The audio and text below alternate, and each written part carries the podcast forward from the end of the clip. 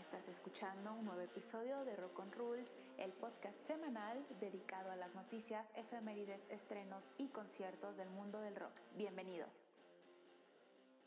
Bienvenidas y bienvenidos al cuadragésimo segundo episodio de Rock on Rules. Yo soy Cereza Radioactiva y los saludo desde Ciudad de México.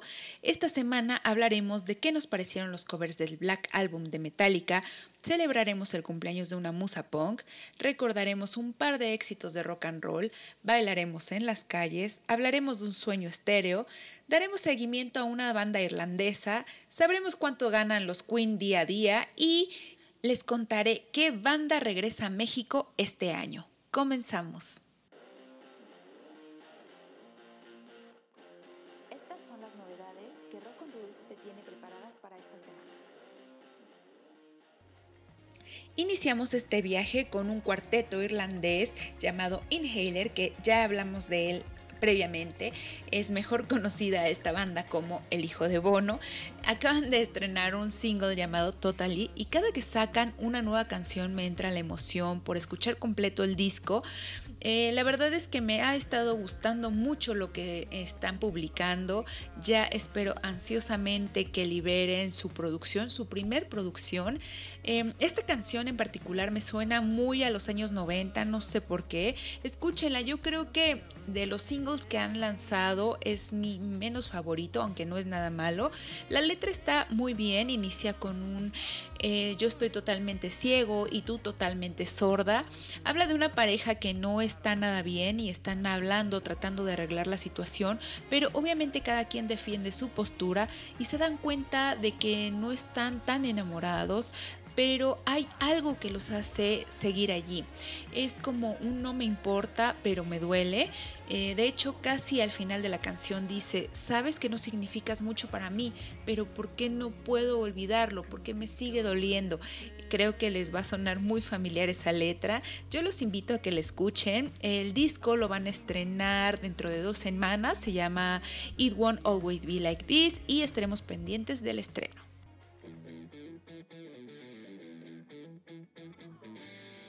Llegamos a Los Ángeles con un chico llamado Baby Jake que lanzó un single que me hace recordar bastante a Widows y Wizard, dos bandas que escuchábamos por ahí del 90 y 2000.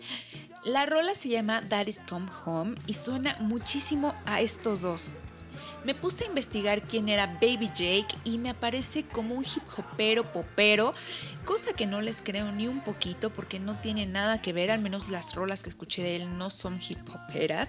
Eh, esta canción que les comento está muy buena como para recordar viejos tiempos.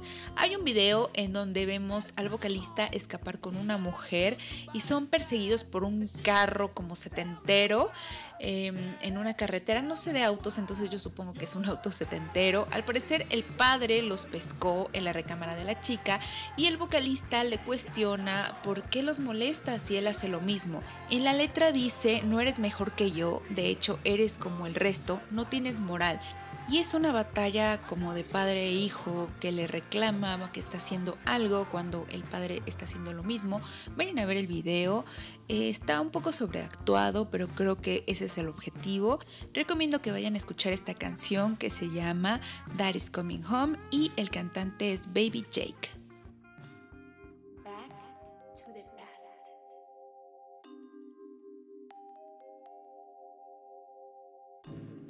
La semana pasada hubo dos eventos importantes en la historia del rock en 1957, Buddy Holly grababa Peggy Sue. Si usted no sabe quién es Buddy Holly, le voy a decir que fue uno de los pioneros del rock and roll. Publicó solamente tres discos en los cinco años que duró su vida artística. Su música inspiró a bandas como The Beatles, Bob Dylan y al mismo Freddie Mercury.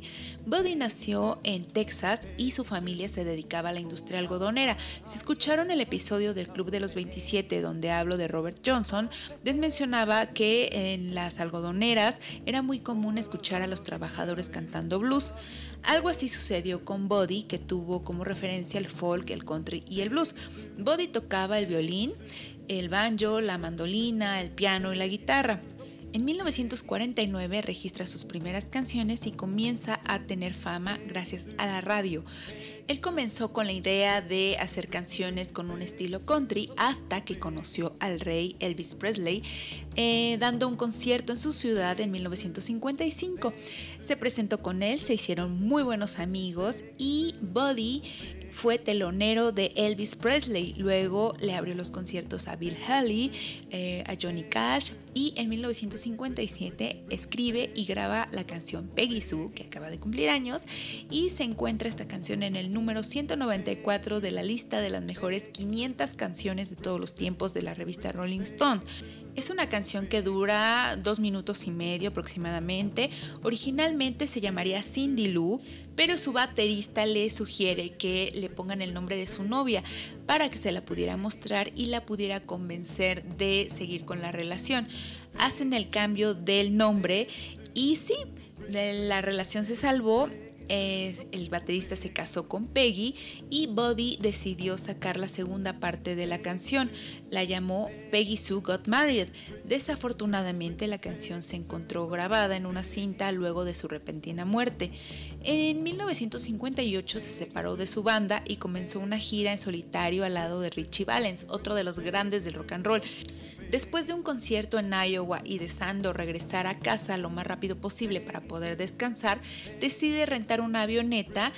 El gran error de Buddy fue que esta avioneta era piloteada por un chico inexperto, así que luego de dos horas de haber salido, la reportaron como extraviada. La mañana siguiente eh, hallaron la avioneta destrozada en un campo de maíz, eh, no hubo ningún sobreviviente. Desde ese entonces, el 3 de febrero se conoce como el día que murió la música. Buddy fue una influencia tan grande para los músicos de diversos géneros que continúa hasta la fecha. Por ahí el baterista de The Clash se declaró súper fanático de él hasta la fecha hay muchas bandas haciendo sus covers, pero no nos damos cuenta porque no conocemos a fondo todas sus canciones. Eh, hay covers hechos por Blondie, Wizard lanzó su canción llamada Body en su honor, Radiohead hace referencia a True Love Ways en su canción de True Love Waits, eh, Paul McCartney es un gran admirador de Body, incluso compró todo el catálogo musical de él.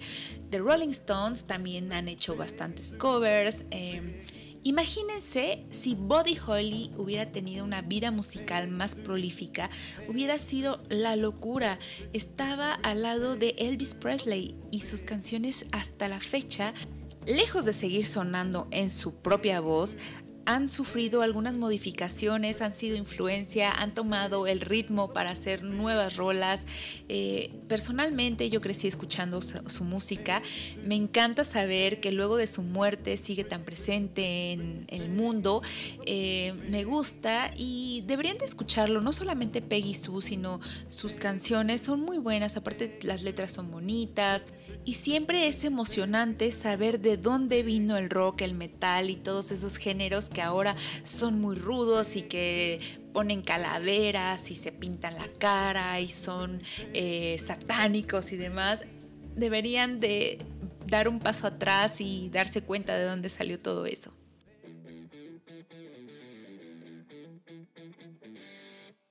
Quiero hablarles de otro grande de esa época que también estaba festejando el permanecer en primer lugar en las listas de UK. Les hablo de Del Shannon, otro chico que salió de un pueblo granjero en Michigan. Comenzó tocando el ukulele y luego lo cambió por una guitarra. Era un chico un poco tímido, ya que al parecer eh, su 1,67 de estatura hacía que las chicas no se fijaran tanto en él, aparte no tenía cuerpo atlético y físicamente no era tan agraciado. Hay una historia de que una chica lo rechazó en el baile de graduación y que desde ese momento él entró en una gran depresión, eh, lo que lo hizo enlistarse en el ejército. Él estuvo en Alemania y cuando volvió encontró el amor, la que sería su esposa, y aparte comenzó a formar una banda de country rock eh, luego de un par de años lo contactaron de una disquera y grabó la canción que sería su máximo hit llamado Runaway, con la que tuvo fama casi casi instantánea. Ya que les hablaba de las 500 mejores canciones de todos los tiempos, pues Runaway está en el número 472. Yo les recomiendo que la vayan a escuchar. Eh, él tuvo todavía un poquito más de tiempo para hacer música, aunque no tuvo la fama que le hubiera esperado.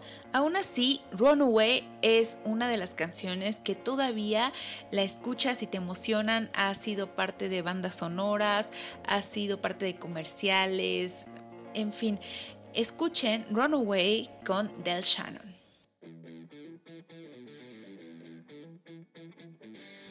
Ahora les voy a hablar de dos de mis favoritos en toda la vida, Mike Jagger y David Bowie, que cumplió 36 años la canción de Dancing in the Street.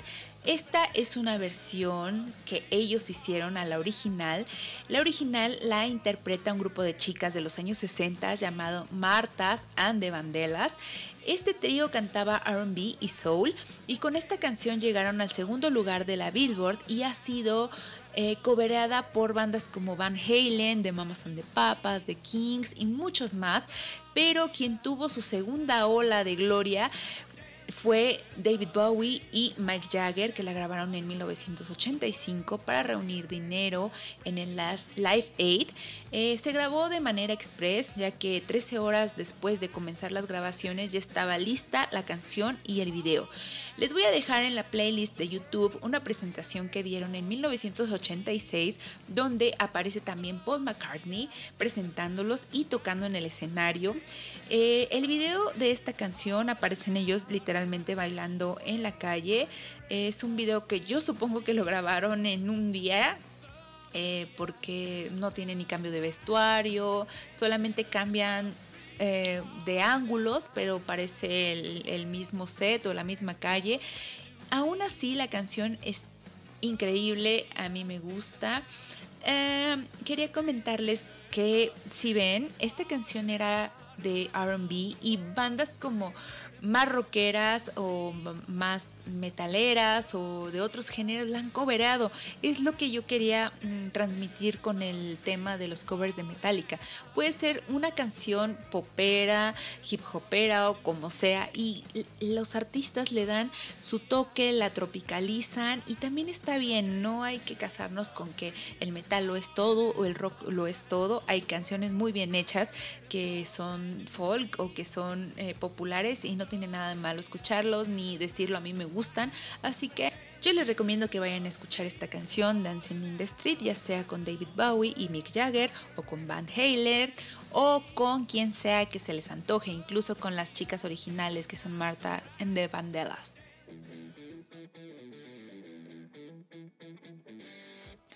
Cumplió 26 años el último disco de estudio de Soda Stereo, esta banda argentina que muchos llevamos en el corazón.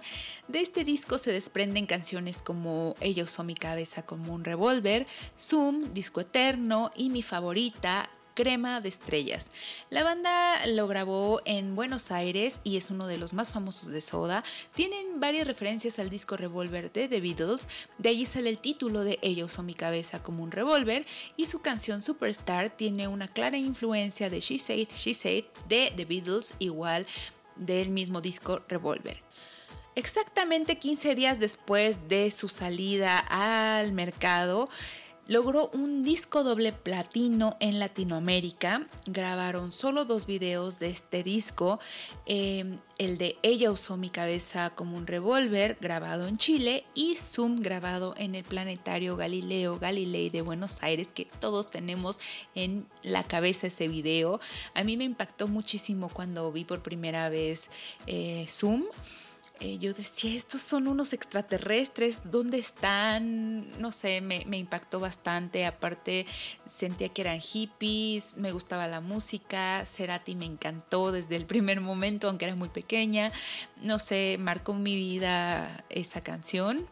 Porque fue con lo que yo empecé a escuchar Soda Stereo. Yo no conocía como un eh, trabajo anterior a ellos. Es 1995, yo todavía estaba muy pequeña.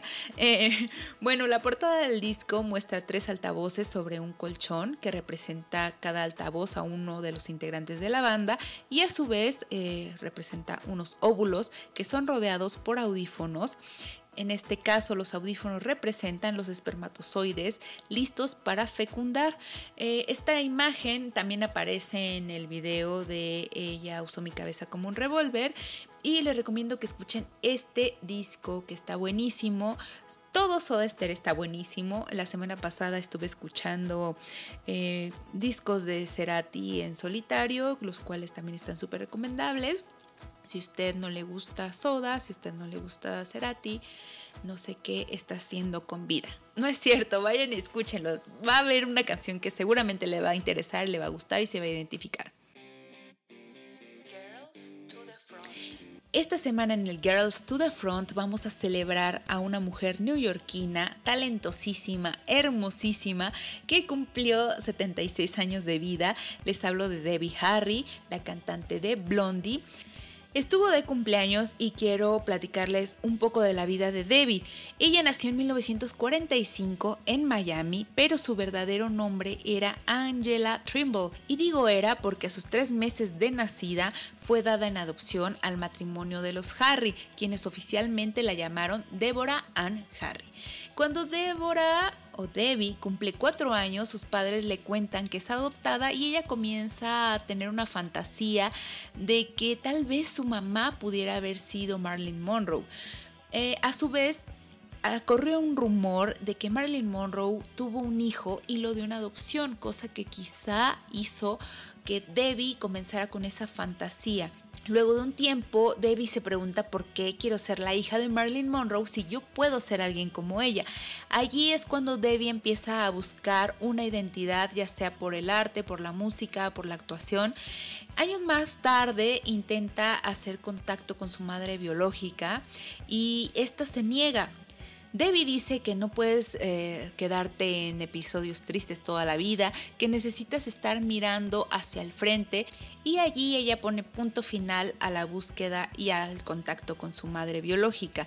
De adolescente ingresó al coro de su escuela, era bastonera en los desfiles escolares y comenzó a teñirse el cabello de rubio, por lo que se ganó el apodo de Blondie, algo así como rubiecita o güerita ella tiene una influencia visual de que las rubias siempre eran las estrellas de cine, las famosas, entonces ella por eso se tiñe el cabello. Ya saben que en este mundo las rubias son las guapas, las buenas, las angelicales y las morenas somos las malas, el pecado, eh, somos como la mala del cuento. Esto inspira a escribir su primer canción llamada Platinum Blonde y luego de eso se muda a Nueva York con el deseo de convertirse en artista. Trabajó como secretaria, como mesera y también buscaba audicionar como actriz y cantante. Trabajó en un club nocturno y también fue conejita Playboy. De hecho, yo recuerdo cuando regresó por ahí de los años 2000 que ella dijo, si no se hace nada en la música, yo continúo con el tema de Playboy cosa que agradecemos que haya pegado en la música porque a mí me gusta más verla en un escenario que en una revista. Ella estuvo en una banda llamada The Wind and the Willows y para los años 70 formó un trío de mujeres llamado estiletos. Estiletos es una forma o un estilo de zapatos eh, donde tienen el tacón muy alto, muy delgadito y no tienen plataformas. Es algo que estiliza mucho el cuerpo de la mujer, por lo cual me llamó mucho la atención el nombre de la banda y ella junto con las otras chicas cantaban en estiletos sobre una mesa de billar. Durante una de sus presentaciones en público conoció a Chris Stein, quien estaba en otra banda en ese momento y le propone hacer algo juntos. Chris Stein fue su pareja durante muchísimos años y decidieron jamás casarse o tener hijos. De hecho, a mí me encanta hasta la fecha ver fotos de ellos dos juntos, aunque ya no tengan una relación, pero me gusta, me gusta cómo se ven y me gusta la imagen que transmiten ellos al ponerse uno al lado del otro. Bueno, retomando, consiguieron a un baterista, un tecladista y, señoras y señores, Blondie se acababa de formar. Ya sabemos que la banda tuvo muchísima fama, conocemos sus canciones, sabemos que siguen de pie, pero quiero decirles cosas importantes de Debbie Harry. Fue de las pocas mujeres que tocaron en el CBGB o que se presentaron en el CBGB Eh, si no sabe qué es el CBGB, le cuento rápido. Era un club de Nueva York donde se presentaban bandas de punk rock y new wave.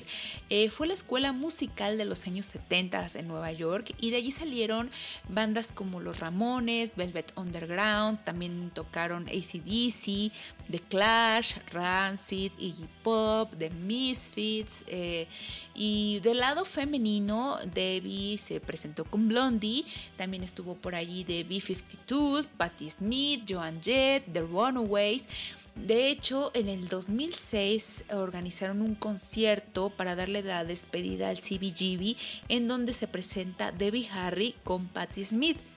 Como pueden ver, predominaban las bandas femeninas en el CBGB y no nada más allí, sino en el mundo musical en general. Ya hemos hablado antes que ser mujer en el rock es muy difícil y para Debbie no fue algo que se le diera de la noche a la mañana.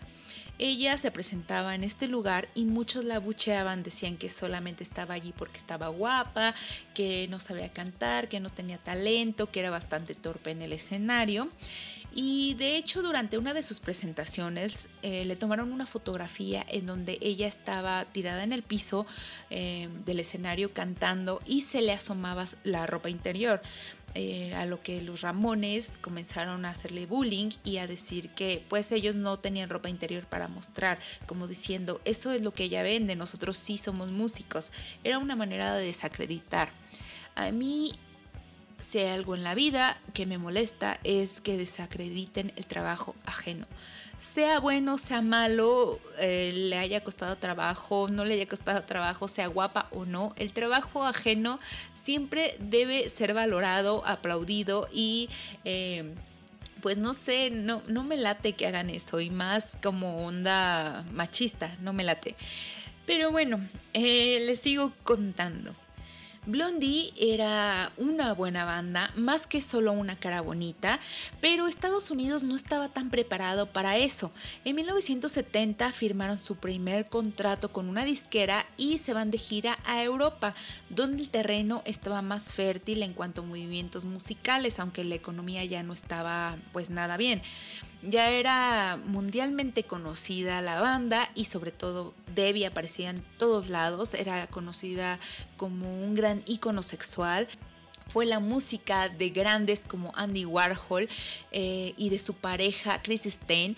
Yo les decía que tengo un gran cariño por esta pareja porque Chris Stein se la vivía fotografiándola hasta la fecha todo el tiempo está tomándole fotos y son fotos donde ni siquiera ella está enterada de que le están tomando eh, fotos o videos y sale hermosa, no sé, verla a través de los ojos de él me encanta. Eh, hizo él un cómic de Blondie con fotografías, eh, sale Marky Ramón me parece también en ese cómic. Eh, ha tenido una gran influencia en la moda, mezclaba diferentes estilos en su guardarropa. La hemos visto con vestidos de cóctel cantando punk, la vimos con short shorts y zapatillas transparentes, la hemos visto de mil maneras con el cabello eh, desaliñado. Eso me encanta de ella, que nunca ha tenido un cabello súper estilizado. Siempre es enmarañado o un chongo, el cabello muy corto o los rulos a medio deshacer. Me encanta que a pesar de todo eso, ella es femenina, pero no femenina como la típica niñita bien que, inocente, no, ella tiene como un lado femenino y lado rudo a la vez, que es yo creo que algo que le pegó bastante bien. Ella está totalmente enterada de que es una mujer muy bella y ella lo dice, yo nací con la fortuna de tener una cara muy bonita y quiero que la gente me vea bien, pero aparte de eso quiero que me escuchen, que sepan lo que yo quiero hacer, que sepan eh, cuáles son mis intereses en la vida, no nada más soy una imagen. Y, e incluso ella habla del tiempo de caducidad que tiene una mujer en la industria musical. Eh, en 1982 eh, le pone pausa a su proyecto con Blondie y participa en varias películas. Comienza una carrera como solista donde participa con varios artistas como Iggy Pop, Los Ramones, Los Fabulosos Cadillacs, que hacen un cover padrísimo de Beatles, de Strawberry Fields. En 1998 retoma a el proyecto de Blondie y lanzan el single María con el que vuelven a la fama y le dan un récord Guinness. Fíjense por qué se lo dan. Es el récord Guinness a la mujer con más edad en conseguir un número uno en las listas. Díganme si eso no es cruel y aparte de cruel machista. Siento que es un premio que nunca debió ser o tal vez darle el premio porque duró tanto tiempo en el número uno, pero mencionar como que ya estás grande, tú ya no deberías estar haciendo eso y aparte de todo, si lo lograste, eh, no me gustó. Eh, pero bueno, tiene un récord Guinness. En 2014 revela a la prensa su bisexualidad, cosa que también siento que no debió hacerlo, no había razón para hacerlo. Me choca que tengas que estar diciendo qué es lo que te gusta y qué es lo que no. Em, hay algo muy cool que yo no sabía, que Anthony Kids, vocalista de los Red Hot Chili Peppers, le pidió matrimonio y ella lo rechazó por la diferencia de edad y porque ella todavía tenía una relación con Chris Stein. Lanzó un libro con sus memorias en donde revela que en 1972 fue abusada mientras un ladrón la amenazaba con un cuchillo y luego eh, este huyó con el equipo de la banda. Ella dice que lo que más le dolió fue perder las guitarras de Blondie. El año pasado en la revista Vanity Fair la entrevistó para saber un poco más sobre su libro de memorias y ver cómo estaba en esta pandemia. Debbie dice que para redactar este libro de memorias tuvo que estarse cuestionando a cada instante sobre su pasado. Y ella dice, no soy imbécil, sé que he llevado una vida de privilegios y de éxito, pero me mentiría a mí misma si al repasar mi vida para el libro no hubiese pensado mil veces y si hubiese tomado esta decisión o esta otra, a veces me pregunto cómo habría sido casarme y tener hijos.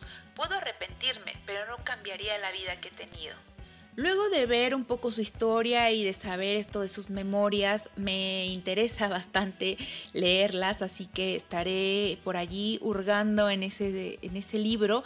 Em, me gusta que es una mujer que no le pone fecha de caducidad ni a su talento, ni a su voz, ni a su cara. Eh, ella dice que sigue teniendo planes, que va a seguir de gira, que va a seguir produciendo, que va a seguir escribiendo, lo cual me encanta. Eh, ahorita tiene el cómic de Blondie que fue lanzado hace unos meses y esperemos que haya más música de ella, que haya más cantantes como ella, no me refiero a lo bellas, sino a las talentosas, al seguir insistiendo en la música, aunque sea un mundo de hombres, me gusta. Yo les recomiendo que vayan y escuchen la discografía de Blondie, pero también todas las colaboraciones que tiene. Hay unas canciones buenísimas, por ejemplo con Beth Dito tiene una canción que se llama A Rose by Any Name, que habla justamente de la bisexualidad. Eh, dice la canción, no me importa si eres un hombre o si eres una mujer, eh, yo me enamoro, a mí me gustas de todas formas. Entonces eh, es una canción muy buena. Escúchenla, se las voy a dejar en la playlist y Larga vida a Debbie Harry de Blondie.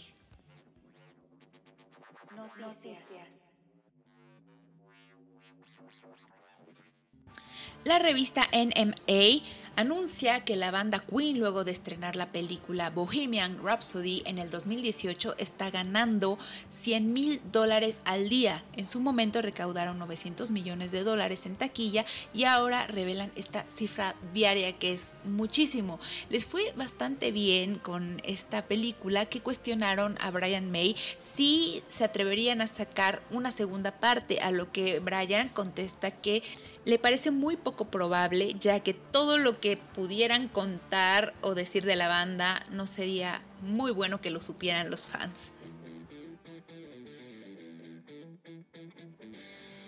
anunciaron que están trabajando en una biopic de Scott Wayland, vocalista de Stone Temple Pilots y de Velvet Revolver, que se basará en la autobiografía que editó en el 2012 llamada Not Dead and Not for Sale. La película se llamará Paper Heart y hablará de su vida dentro y fuera de los escenarios. Estaremos pendientes de quién hará el papel de Scott, así como la fecha de su estreno.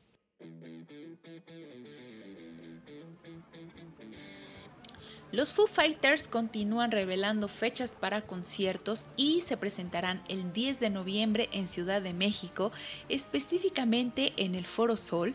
Los boletos estarán en preventa el día 5 de julio y a la venta en general a partir del día 8 por medio de Ticketmaster. Si tienen oportunidad de irlos a ver y están vacunados, háganlo. Yo creo que como evento histórico de regresar a la vida musical o a los conciertos, estaría muy padre volver con Foo Fighters y contar dentro de unos años, después de la pandemia, mi primer concierto fue en el Foro Sol, viendo a Dave Grohl y a su fabulosa banda Foo Fighters.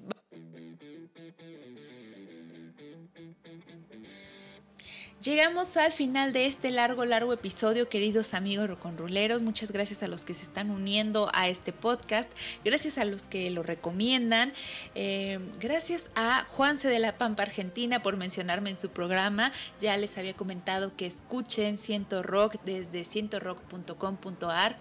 Eh, todos los jueves a las 2 de la tarde en México tiene un programa en el que desmenuza y relaciona canciones con algunos eventos históricos, algunas fechas importantes. Escúchenlo. Cuídense mucho, ya estamos cerca de la vacuna, al menos en Ciudad de México. Protéjanse. Eh, nos escuchamos la próxima, como cada semana. Yo soy Cereza Radioactiva y esto fue Rock on Rules.